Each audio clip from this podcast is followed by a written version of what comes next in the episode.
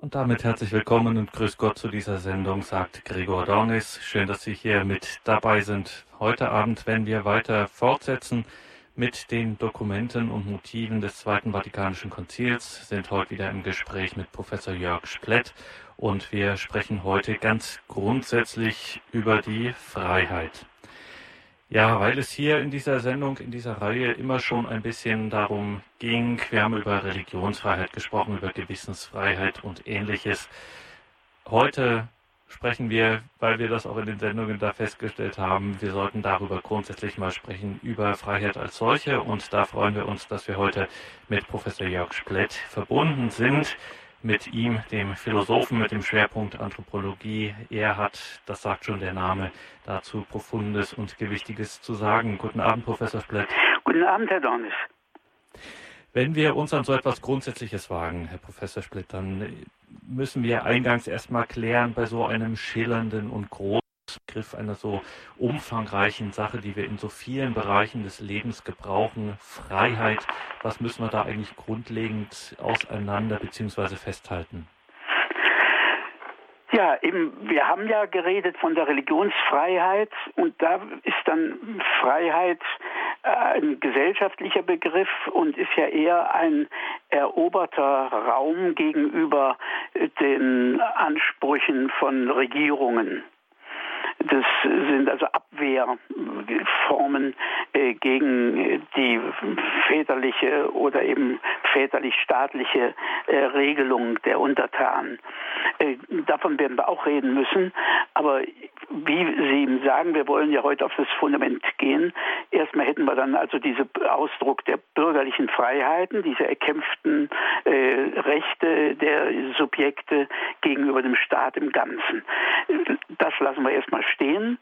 Dann kommt als nächstes äh, so nach innen geführt die Handlungsfreiheit. Handlungsfreiheit, also sagen wir mal Freiheit überhaupt, als dass es Möglichkeiten gibt. Eine Möglichkeit alleine ist keine Freiheit, denn dann ist man ja festgelegt.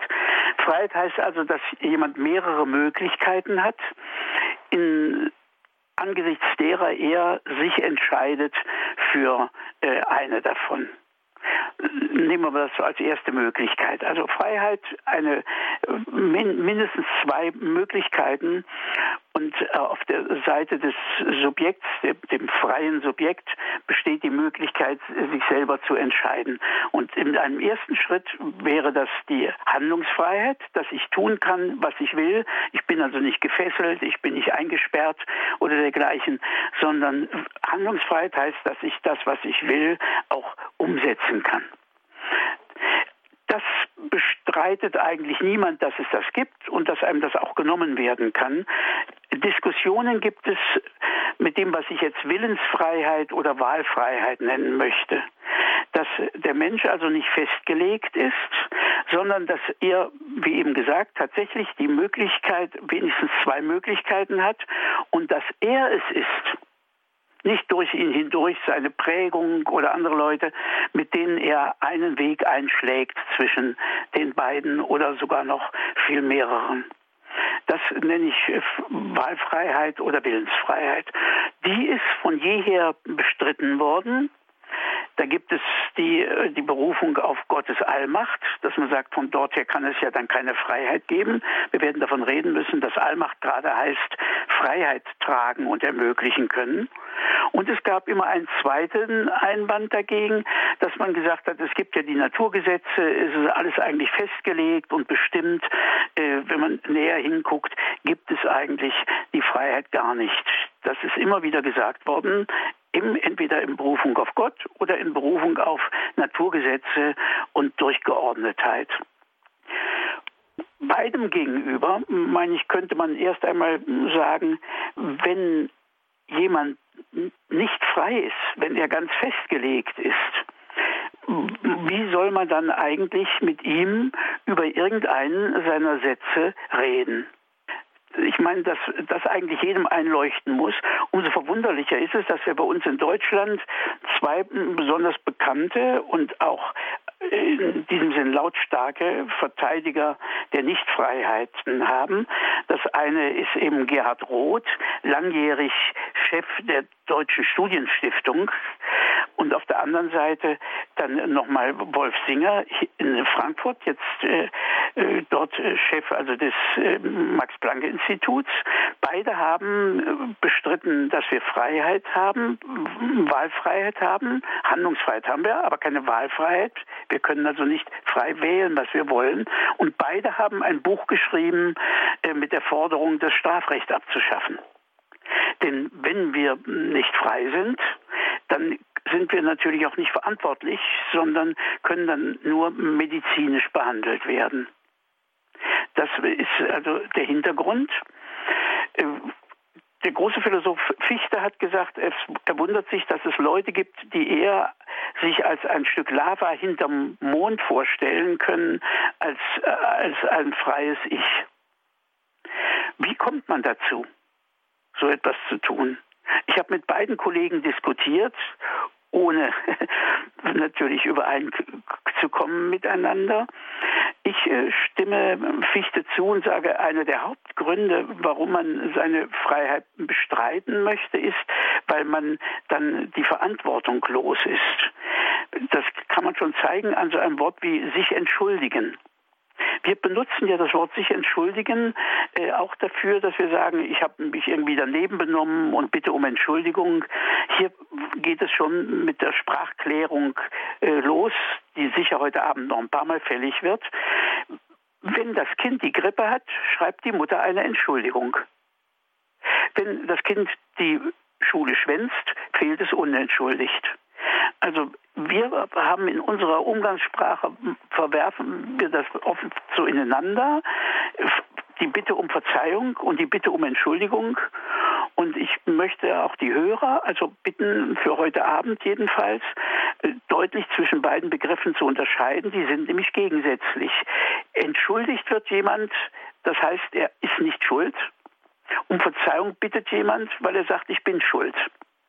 Und die Vermischung geht natürlich schon ganz am Anfang los. Der Adam, der da nackert hinterm Busch sitzt, anstatt zu sagen, äh, sei mir armem Sünder gnädig, denkt, Angriff ist die beste Verteidigung und entschuldigt sich unter Beschuldigung anderer. Denn was sagt er? Er sagt, die Frau, die du mir gegeben hast.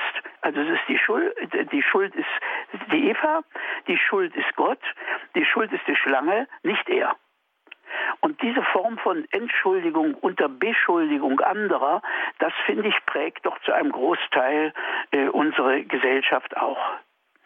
Und deswegen also diese äh, Sache erstmal klar zu machen, wer eigentlich redet, der will doch selber reden und nicht durch ihn hindurch seine Gene oder seine Nerven. Er will ja auch seine Texte diskutieren. Wie kann ich aber mit jemandem Texte diskutieren, die gar nicht von ihm sind? Und da sind wir genau bei diesem Problem der Urheberschaft und weil das ja auch in der kirchlichen äh, Lehre und auch gerade wenn wir jetzt so an die Moraltheologie beispielsweise denken, da wird es ganz offensichtlich und auch greifbar, dass das wichtig ist, diese Position, dass da irgendwie ein verantwortliches Ich dahinter steht. Jetzt könnten wir aber doch solche Positionen wie die Singers oder Roth sagen, na ja gut, dass wir geprägt sind und dass wir sozusagen Einflüssen unterliegen, auch in unseren Entscheidungsfindungsprozessen, die wir selber gar nicht bestimmen ähm, und dass es gar kein irgendwo residierendes Ich gibt, das dann diese Entscheidung fällt, sondern dass es immer ein Konglomerat von bestimmten Beziehungen einfach mal ist, sagen wir es so. Das könnte man doch eigentlich auch denken und sagen, na gut, dann ist eben dieses Beziehungsgeflecht, was sich dann in so einem, in so einer Ich-Entscheidung kulminiert, ist trotzdem verantwortlich. Warum braucht es dieses starke Ich, das frei entscheidet, um dann auch zur Verantwortung gezogen zu werden? So ist es. Also Sie nennen schon den genau mit dem Punkt, wo man jetzt weitergehen muss. Ich habe nämlich den Eindruck gewonnen, wenn man auch die Texte liest der Kollegen, dass die tatsächlich unter Freiheit eine absolute, eine grenzenlose Freiheit verstehen so wie in diesem berühmten äh, Lied von Reinhard May, über den Wolken wird die Freiheit wohl grenzenlos sein. Die, die, muss die Freiheit grenzenlos sein. Dieser Gedanke, wenn Freiheit Grenzen hat, ist sie eigentlich schon keine Freiheit mehr. Da ist was dran. Denn wenn Grenze ist ja immer die Grenze von Zweien, das heißt, jemand anderer stößt, gibt mir die Grenze, nicht ich setze mir eine Grenze, das ist nicht meine Grenze. Grenze ist, die wird mir immer gesetzt. Bei Hegel heißt das, die Grenze ist immer die Grenze von Zweien. Also nicht, wenn ich Pause mache, bin ich an den Grenzen, sondern wenn ich zusammenbreche, bin ich an den Grenzen. Und wenn ich mich ausstrecken will auf jemand und der andere begegnet mir und gebietet mir Einhalt, das gehört dazu. Also Freiheit hat selbstverständlich Grenzen. Ich darf nochmal auf die Naturgesetze zurückkehren, äh, zurückkommen, um das deutlich zu machen. Wenn ich irgendwo in die Gegend schieße, nach rechts, und links fällt jemand tot um, kann man da noch von Freiheit reden? Nein, denn ich habe ja überhaupt gar keine Verantwortlichkeit. Ich schieße da in die Gegend und irgendwo fällt jemand um. Was soll das Freiheit heißen? Wenn das Freiheit wäre, also Freiheit ohne Naturgesetze kann es überhaupt nicht geben bei uns. Auf der anderen Seite, wenn es die Naturgesetze gibt, hat die Freiheit Grenzen. Ich kann zum Beispiel nicht einfach losflügeln auf den nächsten Kirchturm hoch. Wie soll ich das machen? Sodass also Freiheit selbstverständlich Grenzen hat und dass man das akzeptieren muss und ich habe eben, wie gesagt, bei den beiden den Eindruck, die haben eigentlich so eine absolute Vorstellung von äh, Freiheit, wo keine Grenzen hingehören. Meinen Studenten habe ich das immer sprachlich klar gemacht. Wir haben zwei Nachsilben, um das Freisein, das heißt das mm, Fehlen von, von Einschränkungen oder Behinderungen auszudrücken. Das eine heißt los und das andere heißt frei.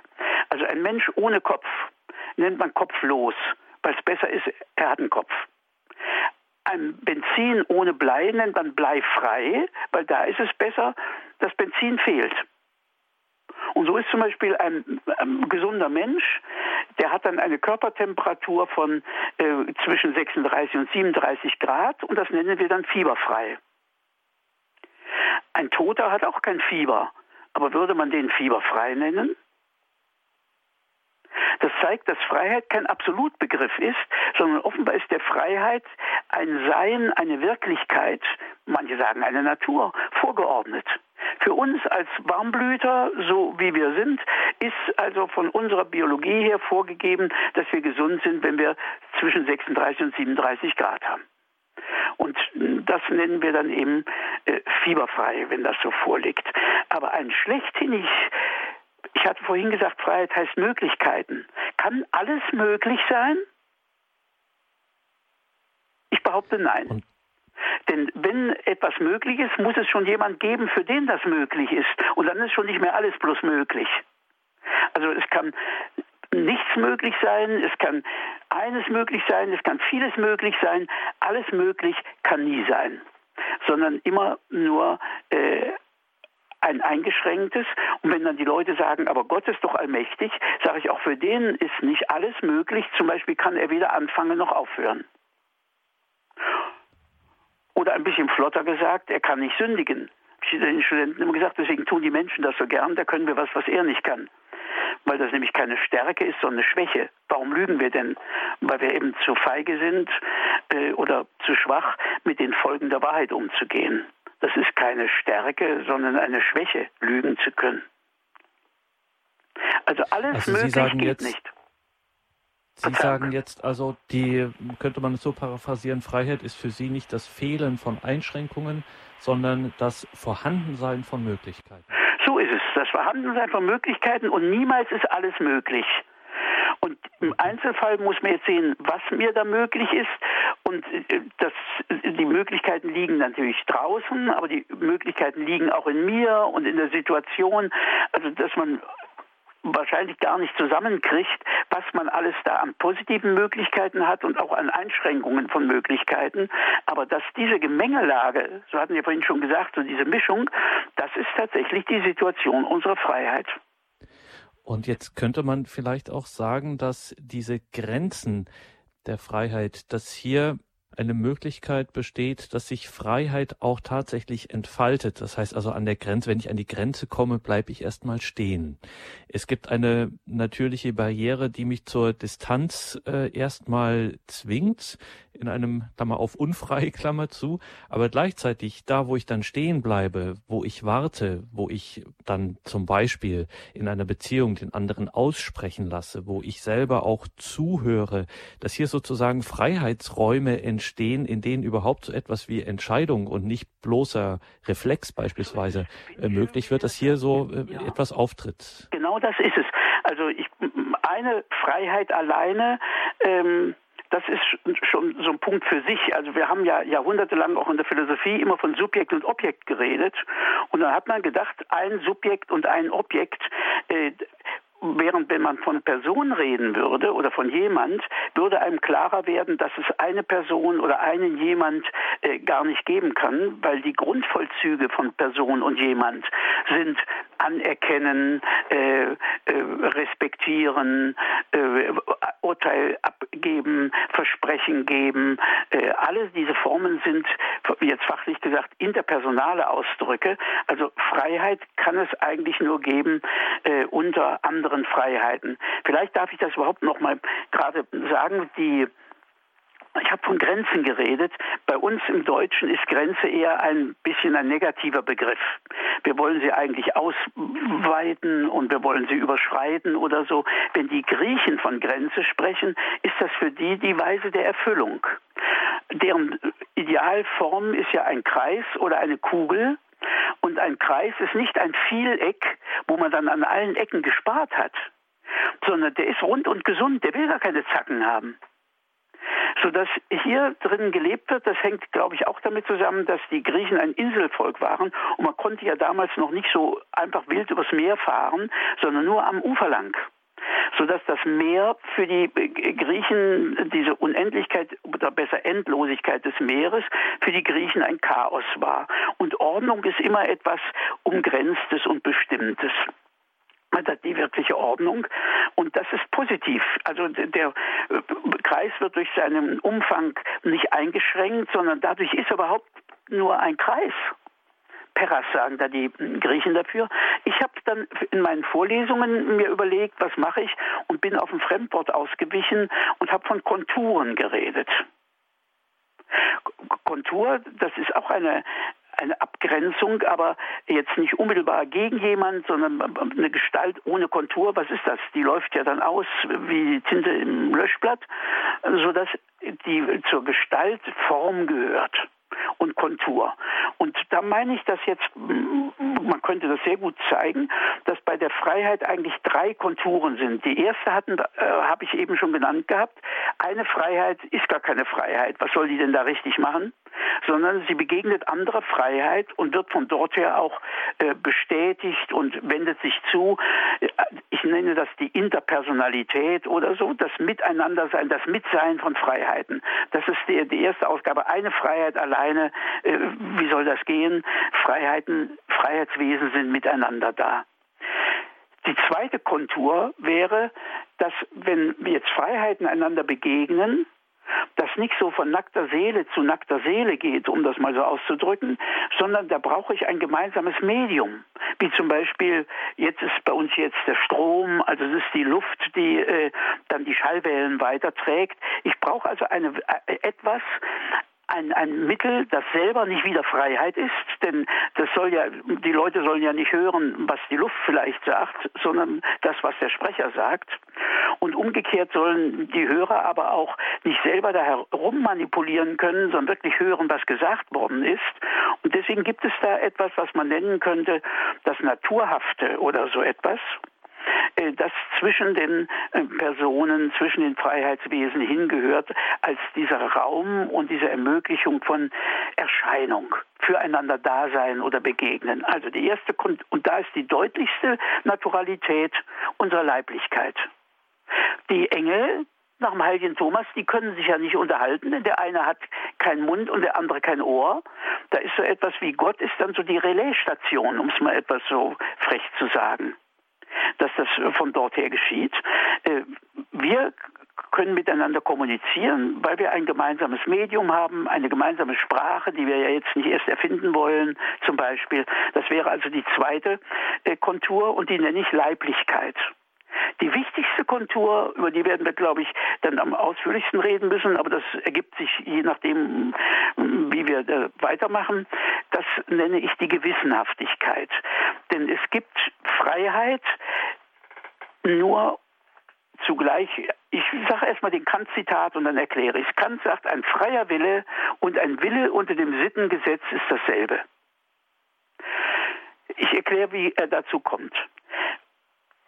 Die Freiheit muss ja, also wenn die Freiheit sich zeigen will, muss sie sich in leiblichem zeigen und handeln. Wie komme ich aber dazu, überhaupt was zu tun? Ich brauche irgendeinen Anstoß, um überhaupt was zu tun. Und da gibt es letztlich nur zwei Anstöße. Entweder drängt mich irgendeine eine Begierde, ein, ein Bedürfnis, äh, ein, ein Verlangen, äh, wo ich dann nicht anders kann als, und das nenne ich müssen, oder es trifft mich das, was Kant nennt, ein Imperativ, ein Du sollst. Und hier haben wir einen zweiten wichtigen Begriffspaar für heute Abend, die wir auch unterscheiden müssen, müssen und sollen. Auch die mischen wir im Alltag zusammen. Die Mutter sagt, du musst anständig sein. Ich muss überhaupt nicht anständig sein. Ich kann unanständig sein. Ich darf es nur nicht.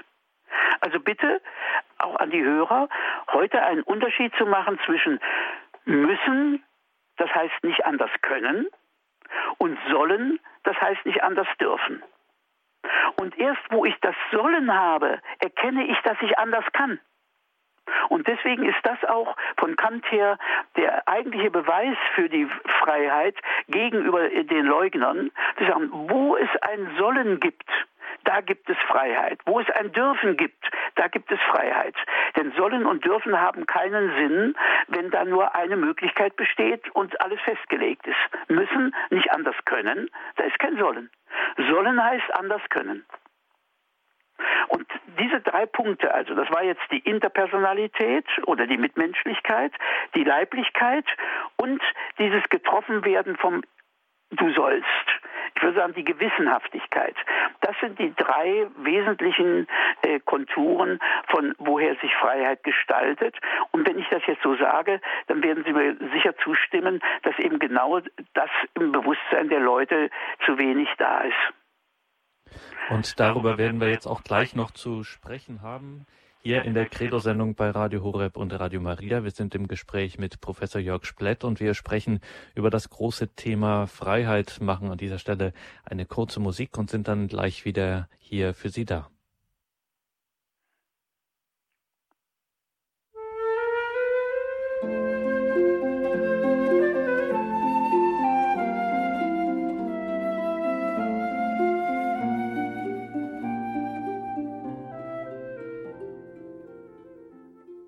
Sie haben eingeschaltet in der Credo-Sendung bei Radio Horeb und Radio Maria, heute mit Professor Jörg Splett. Wir sprechen über die Freiheit. Mein Name ist Gregor Dornes.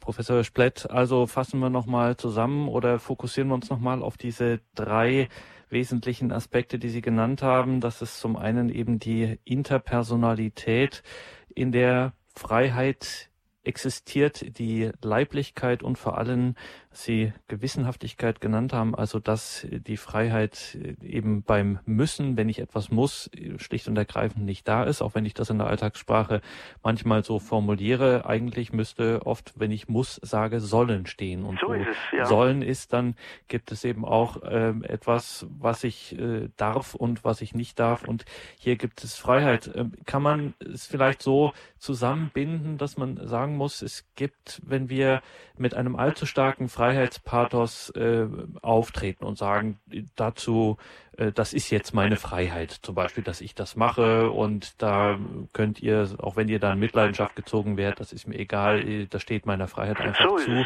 Oder wenn ich ähm, sage, ähm, ich bin halt völlig unfrei, weil aufgrund meiner Leiblichkeit, die dafür steht, dass ich mir eben nicht aussuchen konnte, wie groß äh, oder schwer ich bin, zu welcher Zeit, zu welchem Ort ich geboren werde, äh, welche, wer meine Eltern sind und so weiter und so fort dass eigentlich der von Ihnen skizzierte Freiheitsbegriff, dieses Freiheitsverständnis so etwas meint wie vermittelte Unmittelbarkeit. Das also so, gerade jetzt so, wenn wir bei der Leiblichkeit sind, äh, wenn man sich ähm, gegenübersteht, wenn man sich auch berührt, wenn man sozusagen auch Sprache als körperliches Phänomen nimmt, dass man sozusagen irgendwie über sich hinaustritt oder so, eben gerade mit dieser Leiblichkeit und nicht äh, völlig frei von ihr und dann so absolut ja. irgendwo durch die, durch die mhm. Gegend wirbelt. Mache gleich noch einen weiteren Vorschlag mit der Sprache. Ich will nämlich hier zeigen, dass bei uns was fehlt. Also Grenze, habe ich gesagt, klingt so negativ bei uns. Kontur hat den Nachteil, dass es Kontur nichts mit anderen zu tun hat. So ein Kontur ist nur die Abgrenzung gegenüber ja, der Luft daneben oder was weiß ich, dem, dem, dem Nichts hätte ich beinahe gesagt. Äh, uns fehlt ein Wort. Wir haben im Deutschen das Wort Treffpunkt. Aber wir haben kein Wort wie Trefffläche oder Trefflinie. Und so etwas brauchen wir. Und wenn Sie von dort her dann jetzt nochmal die drei äh, sogenannten Konturen jetzt angucken, an sich heißt Grenze, ganz wie Sie gesagt haben, Begegnung, Treffen. Ich treffe eine andere Freiheit, ich treffe auf meine Leiblichkeit und bin, hab, muss mich damit auseinandersetzen mit der Sache, dass ich eben nicht weiß, ist es meine Liebe oder sind es bloß die Hormone? Und so all die Geschichten, bin ich es oder bin das Es es in mir, wie Freud sagen würde? Und so auch nochmal im Blick auf das, auf das Sollen. Also ich treffe jemandem, ich begegne einer anderen Wirklichkeit und das ist eigentlich äh, diese Situation der Freiheit, dass sie eben nicht alleine ist, sondern dass sie in einem dreifachen Treffen steht. Zu anderer Freiheit, zu ihrer eigenen Leiblichkeit. Und die Leiblichkeit zeigt sich darin, dass sie ja selber nochmal ein eigenes Gesetz hat, nämlich ihre Triebhaftigkeit. Und am stärksten ist das in der Sexualität nochmal da. Und dann gibt es nochmal dieses von woher, wo jetzt also Leute, die an Gott glauben, sagen, dass es letztlich, allerletztlich, so sehr es irdische Autoritäten gibt, das, das eigentliche von her meines Gutseinsollens, das wäre der philosophische Name für Gott sogar. Und dann stehe ich also in dieser äh, Situation äh, und sage mir ja eigentlich, so wie Sie eben gesagt haben, ich will doch tun, was ich will, ich will mich behaupten, aber das geht nicht. Zum Beispiel zwischen den Menschen gibt es schon das Recht. Das ist äh, definiert als eine Zwangsordnung für das Zusammenleben von Freiheiten um da also zu sorgen, dass das äh, nicht zu unmenschlich für die Schwachen ausgeht oder so. Das ist ein Raum für sich, das liegt noch äh, unterhalb der Moral und der Sittlichkeit aber ist eine Zwangsordnung, damit wir miteinander leben können. Und so könnte man das für alle diese drei Ordnungen durchdenken. Wir sind also jemand, der in dieser Weise begegnet. Und was sind nun die Regeln oder die Gesetze von geglückter Freiheit, dass man sich da wirklich richtig begegnen könnte? In dieser Dunkelheit, weil ich eben, ja, ich weiß nicht, ich kenne mich nicht genug, ich kenne den anderen nicht genug, ich habe ein dunkles Verhältnis zu meiner eigenen Leiblichkeit und Gott ist uns auch nicht so unmittelbar verfügbar. Also der Mensch ist da schon in einer gewissen Weise äh, ausgesetzt und ausgeliefert und sich äh, angelastet. Sartre hat gesagt, er sei zur Freiheit verdammt. Ich würde sagen, wir sind zur Freiheit berufen. Das ist eine Chance. Denn die Freiheit brauchen wir, weil Liebe gibt es nicht als Zwang, sondern Liebe gibt es nur freiwillig. Allerdings auch mit der Möglichkeit, wenn man freiwillig nur lieben kann, dass man es eben auch freiwillig lassen kann. Also diese ganzen Negativseiten stecken da unweigerlich mit drin. Deswegen kann man ja zeigen, dass eben Obrigkeiten, oder auch die Menschen selber, zum Beispiel wir mit unserem Sicherheitsdenken, dauernd die Freiheit einengen, weil wir sagen, wenn ich die Freiheit offen lasse, ist auch der Missbrauch der Freiheit da. Also bin ich geneigt, Eltern zum Beispiel mit ihren Kindern, die Freiheit möglichst einzuschränken weil die damit dann eben Unfug antreiben. Wenn man die aber zu sehr einschränkt, werden sie keine mündigen Menschen. Und das würde jetzt also bedeuten, dass wenn wir es zum Beispiel auf den Glauben mal runterbrechen, wenn also jetzt Christen an einen Gott glauben, der ihnen zum Beispiel zehn Gebote vorgibt, ja. in denen mhm. es heißt, du sollst, ja. dann ist das nicht etwa eine Einschränkung der Freiheit, sondern in dem von ihnen skizzierten Sinn ist das geradezu der Appell an meine Freiheit. So ist es. Ähm, sozusagen der, der höchste Ausdruck dieser Berufung dazu. Ja, ich habe meinen Studenten immer gesagt, die zehn Gebote sind nichts anderes als Gebrauchsanweisung für glückendes Leben. So wie bei jedem Fotoapparat oder bei der Waschmaschine ist eine Gebrauchsanweisung dabei. In Amerika steht dann noch drin, man darf in die Spülmaschine nicht den Pudel setzen oder so, weil die das offenbar sonst tun. Die Regeln sind einfach die Regeln vernünftigen Lebens. sodass auch immer wieder religiöse Lehrer gesagt haben, an den Geboten kann man eigentlich noch gar nicht zeigen, dass man Gott liebt. Das wird erst sichtbar, wenn man seine Launen erfüllt. Wenn Sie zum Beispiel mit einem überzeugten Juden sprechen. Ein liberaler Jude wird, wenn Sie ihn fragen, warum der in der Küche alles doppelt hat, fürs Fleischerne und Milcherne, der wird Ihnen was erzählen von Hygiene in warmen Ländern. Ein äh, überzeugter, tätiger Jude, der wird sagen, nein, das ist Gottes Wille und hier kann ich zeigen, dass ich ihn eben liebe. Denn die zehn Gebote zeigen nicht, dass ich ihn liebe, die sind ja Gebrauchsweise für mein eigenes Leben. Wenn wir uns ja, wir sollten uns eigentlich dran halten, dann wären wir nämlich glücklicher. Und um zu zeigen, dass man ihn mag, muss man schon noch ein bisschen mehr tun.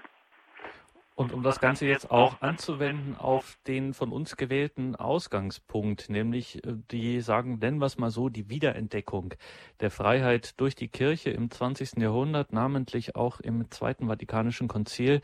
Im, gerade im 19. Jahrhundert hatte die Kirche, hatte das Lehramt ein großes, großes Problem mit der von der Aufklärung äh, so stark gemachten Freiheit. Und wenn man das heute ja. liest, dann äh, wirkt das ganz befremdlich und man kommt damit ja. eigentlich kaum klar und denkt sich, was war da los? Aber kann man nicht auch sagen, ähm, dass die Päpste gerade des 19. Jahrhunderts, die das äh, gerade Gewissensfreiheit und auch Religionsfreiheit ähm, doch sehr stark verurteilt haben und sehr, sehr kritisch ja. ähm, beäugt haben. Vielleicht äh, gerade solche Auswüchse, dass eben diese Freiheit in diesem absoluten Sinne äh, verstanden wurde, wie es sich dann auch vielleicht gezeigt hat, zum Beispiel in der Französischen Revolution, wo es äh, so ganz groß mit Freiheit losging ja. und dann auf einmal kam die Guillotine aus der Arbeit nicht mehr raus. So ist es. Ähm, dass das vielleicht sozusagen die Spur ist, der man nachgehen müsste, wenn man, äh, wie das so viel und oft gesagt wird, eben die Kontinuität auch lesen will.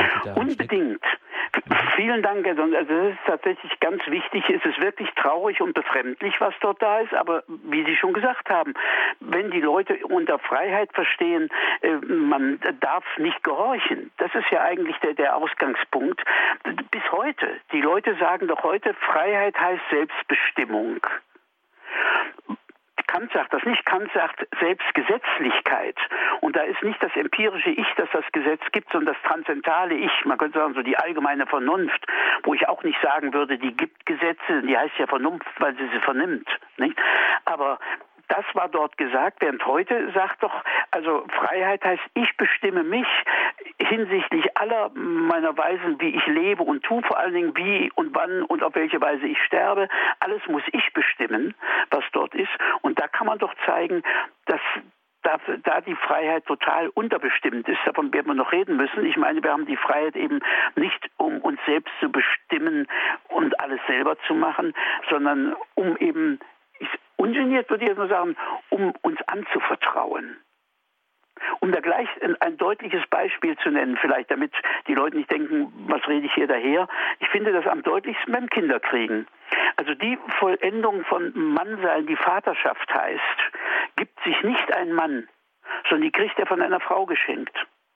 Und die Vollendung, die Frau sein heißt Mutterschaft, gibt sich nicht eine Frau selber, sondern es kriegt sie von einem Mann geschenkt.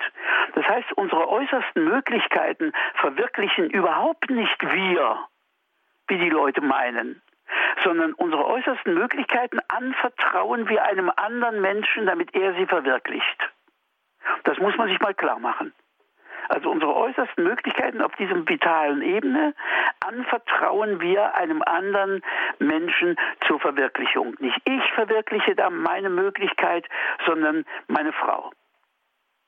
Und umgekehrt. Und wir reden hier wirklich von, von, von Anvertrauen, also von einer Art von Geschenk. Es geht hier so nicht um eine, ja. um eine Marktbeziehung. Es ist ja, ja. Kein, wir sind nicht an der Börse. Das meine ich dazu. Ich behaupte, wir hätten die Freiheit dazu, um uns also anzuvertrauen, um etwas, so wie ich diese, ganz, diese Formel auch habe, überhaupt für meine Studenten immer gehabt, äh, wir haben, was wir haben, um es geben zu können und wir haben nicht, was wir nicht haben, um es Geschenk kriegen zu können.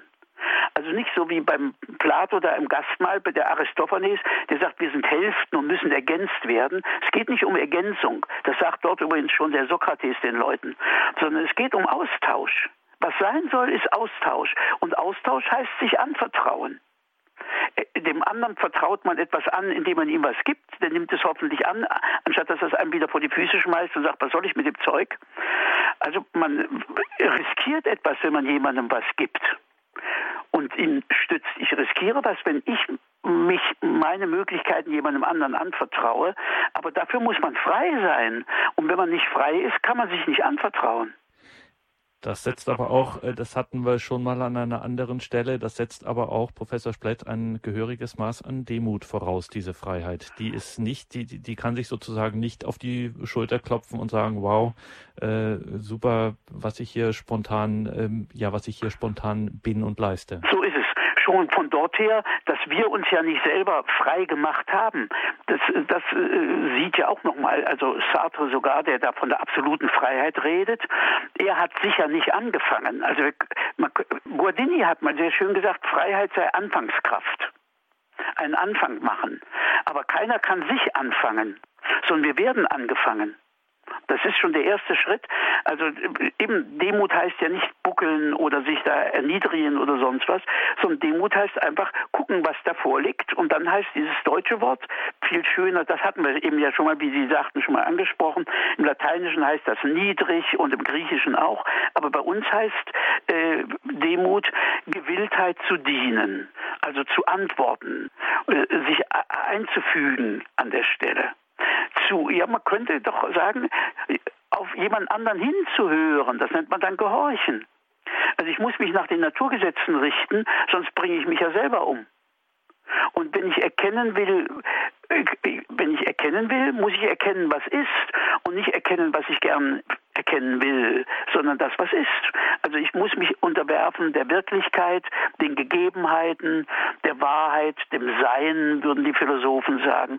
Das hat eben den Vorrang in den Begegnungen, in den drei Begegnungen, die wir haben, also mit anderer Freiheit, mit unserer Leiblichkeit, auf die wir hinhören müssen, sonst rächt die sich, und eben nochmal von dem Herrn der Freiheit überhaupt, äh, denn Allmacht heißt ja eben Freiheit hervorbringen können und Freiheit geben können.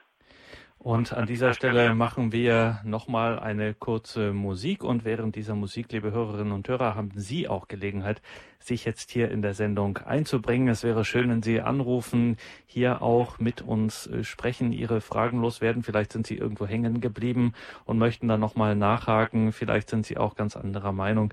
Wir freuen uns auf Ihren Anruf, Ihren Beitrag hier in der Sendung unter der 089 517 008 008 erreichen Sie uns hier in der Credo-Sendung mit Professor Jörg Splett 089 517 008 008.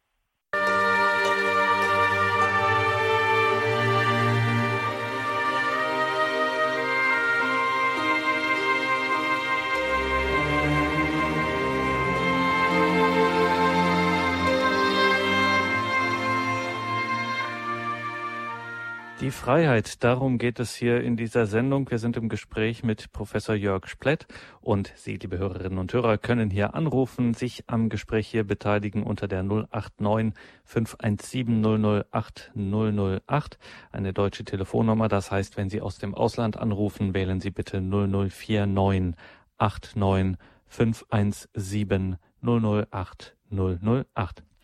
Professor Splett, Jetzt müssen wir damit nochmal konkret werden und auf das Zweite Vatikanische Konzil schauen, nämlich auf, machen wir es ruhig fest, an den großen beiden Schlaglichtern Gewissensfreiheit und Religionsfreiheit. Bei, wir haben jetzt sehr positiv über diese Freiheit gesprochen, aber nochmal, wir haben ja immer noch die Möglichkeit, bei den mehreren Möglichkeiten äh, etwas in ja, einen Anfang zu stiften, etwas Neues in symbolische Ordnungen einzuführen und so weiter, was man da alles formulieren kann. Ähm, da können wir aber auch mal so richtig falsch liegen.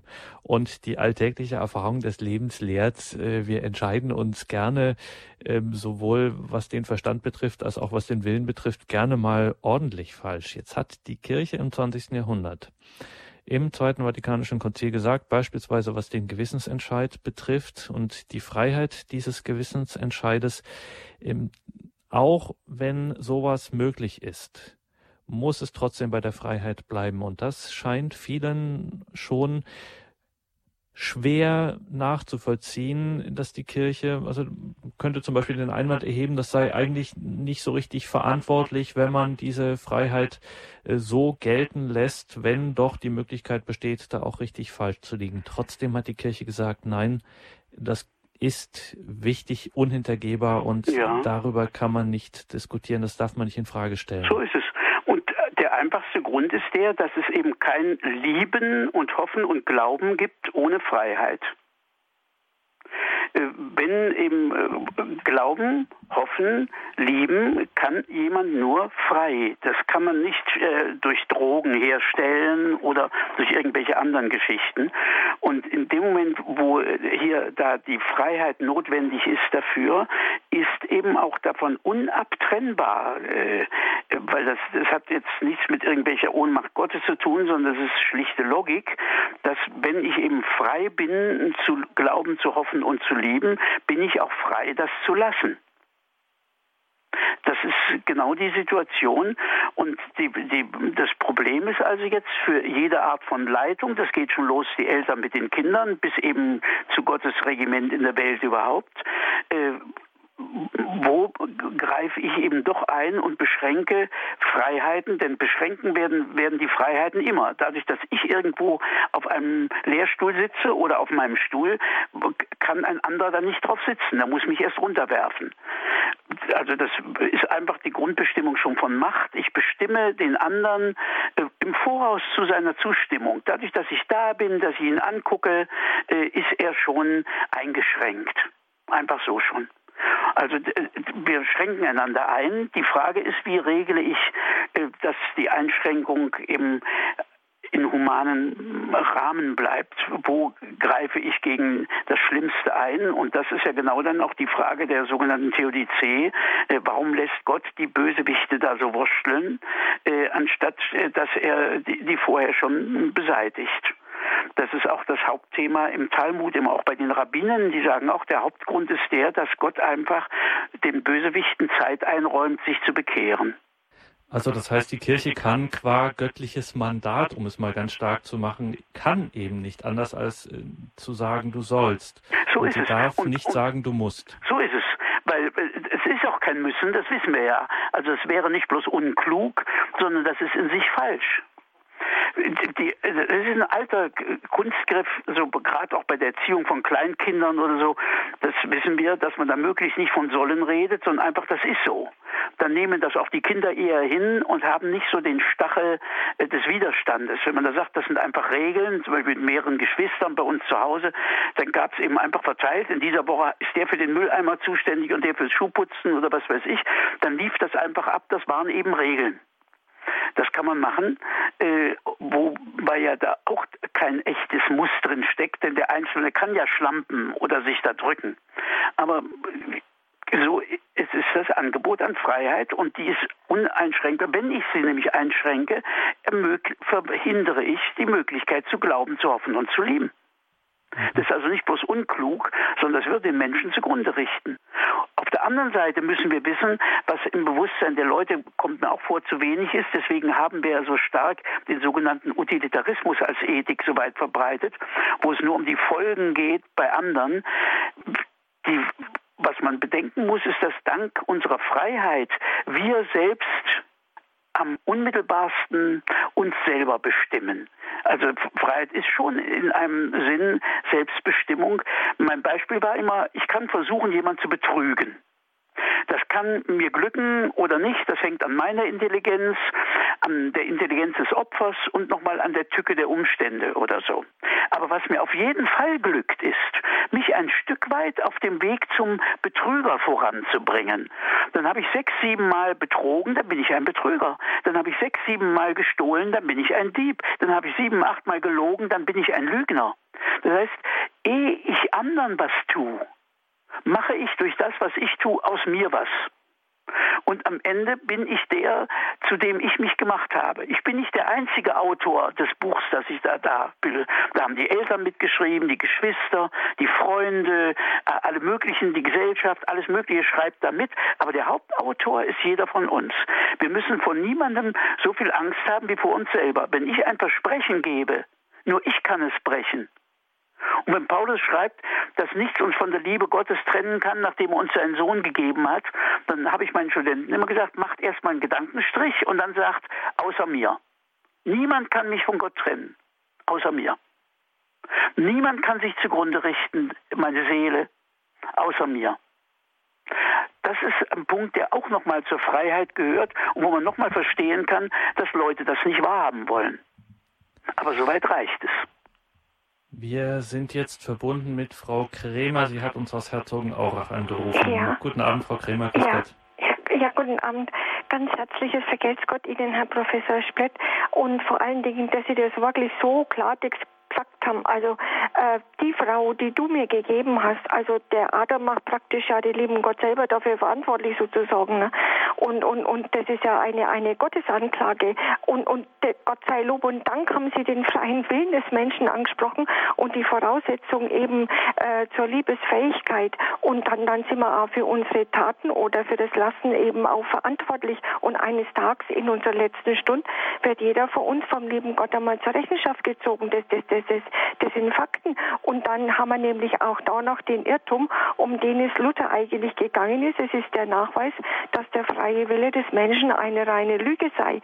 Das, das ist aber nicht wahr, das stimmt nicht. Und da habe ich jetzt noch was Wunderschönes, ganz kurz noch, wenn es noch so viel Zeit ist, vom ähm, 23.06.96, wo Papst Johannes Paul II. durch das äh, Brandenburger Tor, wo es zwei, drei Sätze, Freiheit bedeutet nicht das Recht zur Beliebigkeit. Wer aus der Freiheit einen Freibrief macht, hat der Freiheit bereits den Todesstoß versetzt. Äh, ich weiß, geht noch ein Satz? Geht noch ein Satz. Die Fülle der Vollkommenheit und die Vollkommenheit dieser Freiheit hat einen Namen. Jesus Christus, er ist der, der den Menschen wirklich frei macht. Und das wissen wir ja auch aus Johannes 8. Wenn ihr in meinem Wort bleibt, werdet ihr die Wahrheit erkennen. Und die Wahrheit wird euch frei machen. Das ist, die Wahrheit ist das ganze Glück. Und, und das Beiseite schieben Gottes in der Versuchung, das ist der Kern jeder Versuchung, sagt Papst Benedikt. Und dann sagt er nur was. der Verzicht auf die Wahrheitsfrage. Und es ist ganz klar, dass da die Freiheit auch dazu gehört, ist der Kern jeder Krise. Preise den Herrn. Laudato si. Vergelt's Gott Ihnen. Danke Ihnen für diesen Beitrag. Alles Gute, Frau ja, Kremer. Danke ja, Ihnen dafür. Auch. Ja, wieder. Ja, gerade jetzt der Hinweis auf diese äh, Frage von Beliebigkeit und so weiter führt uns auch nochmal auf das Motiv äh, Religionsfreiheit, wo man ja eigentlich sich die Augen reibt und sagt, Mensch, dass die Kirche da das so stark gemacht hat, auch seit dem Konzil und auch wirklich auch bemüht war jetzt in der Begegnung der Religionen, im Dialog und so weiter, wo es dann von, ja, von kritischer Seite hieß, na ja, aber ist das nicht jetzt doch hier alles irgendwie so ins Beliebige ausgeufert? Äh, nein, muss man sagen, ganz im Gegenteil. Also irgendwie je stärker die Kirche ihren Freiheitsbegriff gemacht hat, umso ähm, intensiver musste sie auch darauf hinweisen, äh, es geht uns hier schon auch um die Wahrheit und nicht um Beliebigkeit. So ist es wie verträgt sich das? Fragen wir es mal so. Also der Missionar und der Eifrige, der sozusagen die Welt von, ja, machen wir es mal ganz fromm, der Welt Christus bringen will und mhm. diese Begegnung ermöglichen will und die Erfahrung und dann sozusagen, ja, dieses, diese eigene starke Glaubenserfahrung des Lebens mit Christus ähm, ja, missionieren will, in Anführungszeichen, und dann aber äh, tatsächlich mit der konsequenten Form einer Freiheit sich konfrontiert sieht, dass nämlich äh, jemand sich darauf nicht einlassen möchte unter Berufung auf seine Freiheit. Das ist ja eigentlich doch ein schwer erträglicher Zustand. Eben, das kann man schon nachvollziehen, wenn vor allen Dingen, wenn er ja dann nochmal glaubt, wie das zum Beispiel Franz Xaver ja noch geglaubt hat, bis also kurz vor seinem Tod, dass den, den er dann nicht tauft, dass der in die Hölle kommt. Muss eben noch mit dazu den Gedanken nehmen, dass äh, der Mensch seinem, jeder Mensch seinem Gewissen zu folgen hat. Er hat sein Gewissen zu pflegen, er hat genau hinzuhören, aber er darf auf keinen Fall was gegen sein Gewissen tun. Das kann man sogar schon beim mittelalterlichen Autor, bei Thomas von Aquin, lesen, dass er sagt, wenn jemand gegen sein Gewissen sagt, Jesus Christus ist der Herr, dann kann er nicht in den Himmel kommen. Also wir sind, das, die letzte Instanz, die allerletzte Instanz ist das, was wir als diese Stimme, diese Stimme von Gott her in uns erfahren. Man kann sich dabei irren, man kann sich schuldlos irren in kleineren Dingen, man kann sich schuldhaft irren. Wenn es massiv äh, deutlich wird, dann geht das eigentlich nicht ohne Schuld. Aber ich kann unmöglich an der Freiheit vorbei jemanden da zur Vernunft, also zum, zum Glauben bringen, weil er dann ja gar nicht glauben kann. Also wenn ich das nicht an seine Freiheit richte, sondern wenn ich ihn da unter Druck setze, gesellschaftlichen Druck oder wie auch immer, kann ich ihn nicht zum wahren Glauben führen, sondern nur zu irgendeiner Art von Unglauben, zu irgendeiner Art von Ideologie, die er dann übernimmt. Und, und, um das vielleicht ja. nochmal auch ähm, theologisch zu wenden zum Ende der Sendung hin, weil die Uhr jetzt auch schon wieder ähm, ordentlich drückt und anzeigt. Ähm, die eigentlich könnte man noch sagen, dass gerade Christen in ihren in ihrem zentralen äh, heilstheologischen äh, Gedanken eigentlich äh, sozusagen, also wenn man jetzt sozusagen das heiße Ereignis Jesus Christus äh, anschaut, da wimmelt es ja nur so von Momenten, äh, von, ja, von, von Beziehungsmomenten und eben von Freiheit. Also will nur sagen, wenn jetzt zum Beispiel, um diesen Gedanken von Ihnen fortzuführen, wenn Marias Ja beispielsweise eben. geflunkert gewesen wäre, ja.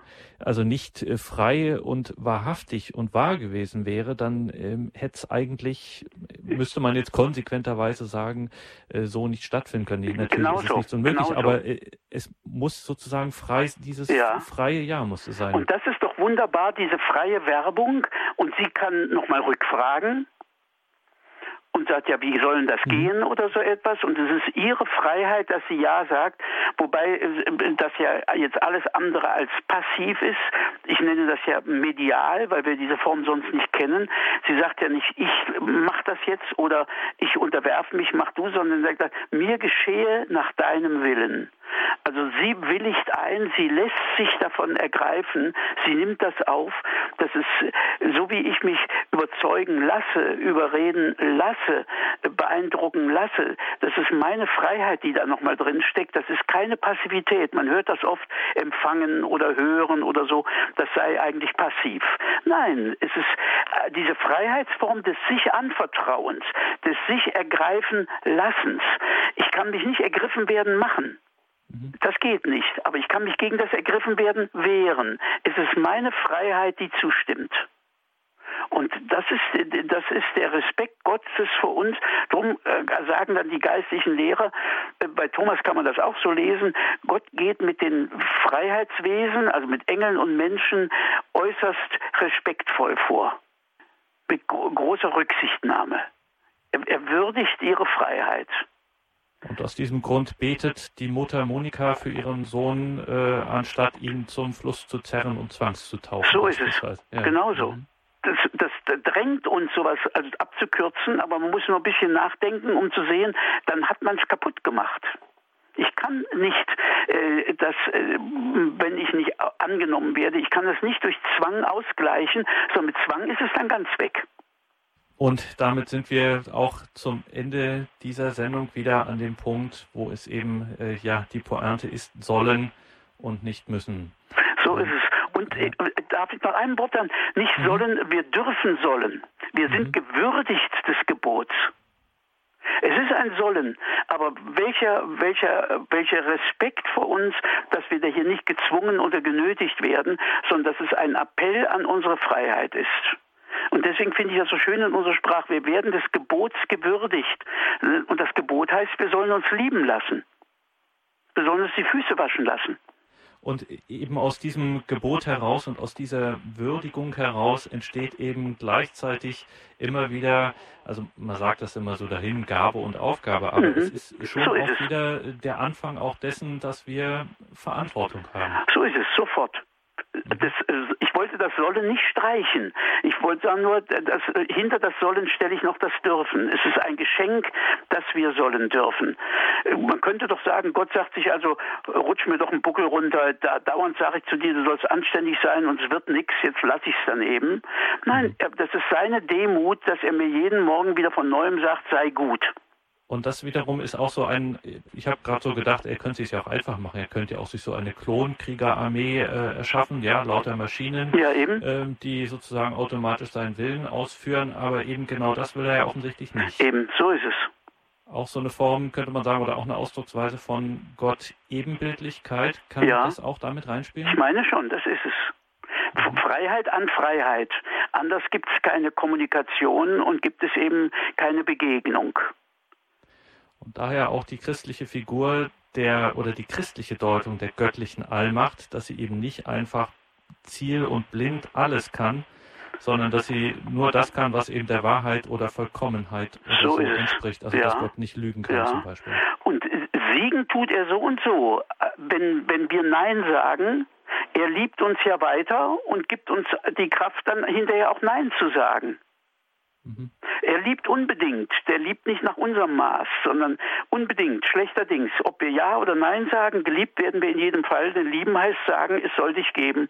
Und es gibt uns und er gibt uns dann die Kraft auch im schlimmsten Fall, dass wir eine Ewigkeit lang Nein sagen.